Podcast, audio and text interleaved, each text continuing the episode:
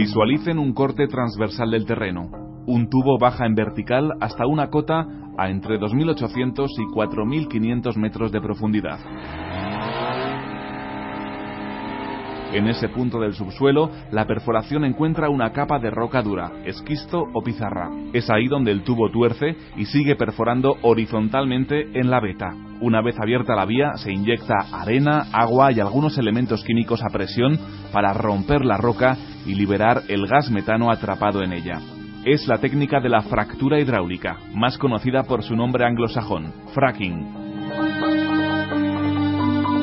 El resultado, un pozo de gas no convencional, una explotación de shale gas. Soy Juan Carlos Muñoz portavoz de la plataforma Shale Gas España. Bueno, yo soy Paco Ramos y pertenezco a Ecologistas en Acción en Asturias y, lógicamente, en el caso asturiano formamos también parte de la plataforma antifracking de Asturias. ¿no? Es un pozo petrolífero de alta tecnología a muy alta profundidad. Hoy día tenemos una garantía absoluta de que nuestro pozo aísla completamente, está totalmente separado de los acuíferos no hay conexión. Lo siguiente que se hace normalmente es introducir varillas que contienen eh, elementos explosivos, de forma que se hacen ya unas primeras perforaciones en el propio pozo y también pues en la propia roca que inician las grietas. ¿no? Lo siguiente es intentar abrir las grietas eso más posible, que se hace pues con agua pues a muy alta presión. La técnica se explica y se entiende en un minuto. Entonces, ¿cuál es el problema? Paco Ramos, Ecologistas en Acción. La cuestión es que para que todo esto funcione, es decir, para que la, arena circule, para que eh, proteger el pozo y para una serie de actividades, lo que se necesita también es añadir una serie de aditivos químicos. Juan Carlos Muñoz, portavoz de Shale Gas España. Son productos que tienen una labor técnica dentro del proceso de fracking hay plastificantes, son cosas que la industria se usa habitualmente. Las concentraciones son mínimas y, por supuesto, ninguno es tóxico y todos están registrados. También hay que tener en cuenta los fluidos de retorno, es decir, todos esos fluidos van a, digamos, a interactuar sobre el suelo y van a volver también con contaminantes, digamos, naturales que estaban en el subsuelo. ¿no? Fundamentalmente ayudan a que se disuelvan metales pesados, como puede ser el mercurio, y también es una característica conocida de que si el suelo mm, tenía contenidos en materiales, digamos, radioactivos, incluido, por ejemplo, el radón, pues también... El agua que se inyecta dentro de los acuíferos, de los, del shale gas, y se recupera una parte de ella, la parte que queda abajo queda a más de 5 kilómetros de profundidad.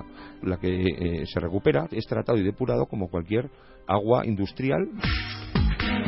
Otra cuestión controvertida y muy mediática. ¿El fracking causa terremotos? De nuevo, lobby contra lobby, ecologistas contra prospectores. La introducción de fluidos a alta presión que cambian las características, sobre todo si existen grietas naturales en el subsuelo que no se conozcan y esas grietas, digamos, se facilita su deslizamiento y por lo tanto se puede incidir en que ahí donde ya sea sísmico y donde los terremotos normalmente ya existen, pues digamos que aumente el número de terremotos. El más conocido en Europa sería el que ha habido en, en Gran Bretaña, que quedó claramente demostrado que fueron por la fractura hidráulica. Hay reportado un caso un caso, que es el famoso caso de Lancashire, donde se notaron ligeros temblores. Ligeros quiere decir entre 2,7 y 3,1 en la escala Richter. El debate está en la calle, en decenas de plataformas ciudadanas que gritan y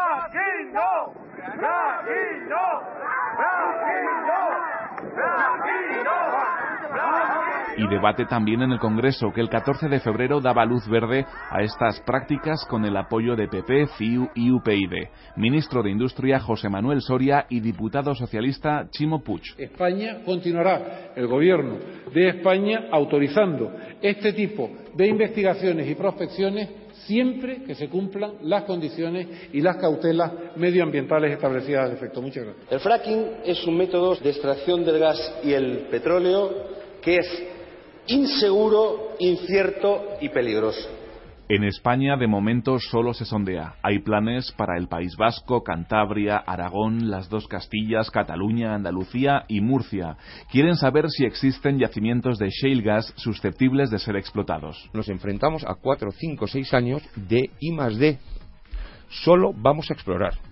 En un país como el nuestro, que importa en torno al 80% de la energía que consume, gasistas y gobierno afirman que el fracking abre una puerta a la recuperación económica. Estados Unidos lleva 60 años usando esta técnica. Muchos añaden que padeciéndola también, sobre todo desde que en 2005 el gobierno de Bush hijo suavizó la normativa de protección de aguas y favoreció las perforaciones. Jerry Sager es una jubilada de Michigan que conoce en carnes propias los efectos del gas metano y que enarbola la bandera del activismo anti-fracking. Quiero advertir a la gente de que ese gas metano que extraen es el mismo que me ha envenenado a mí en mi casa. En mi caso fue una fuga en una tubería, pero al emplear la técnica del fracking, ese mismo gas metano va al agua, al terreno, lo destruye todo. Esos elementos se filtran en el ecosistema, en el agua de beber. Cuando hay ganado en estas áreas de explotación, pueden beber ese agua tóxica. Según la Facultad de Veterinaria de la Universidad de Cornell, los animales mueren en cuatro horas después de ingerirla agua que beben de los ríos y los arroyos próximos a estas explotaciones de fracking.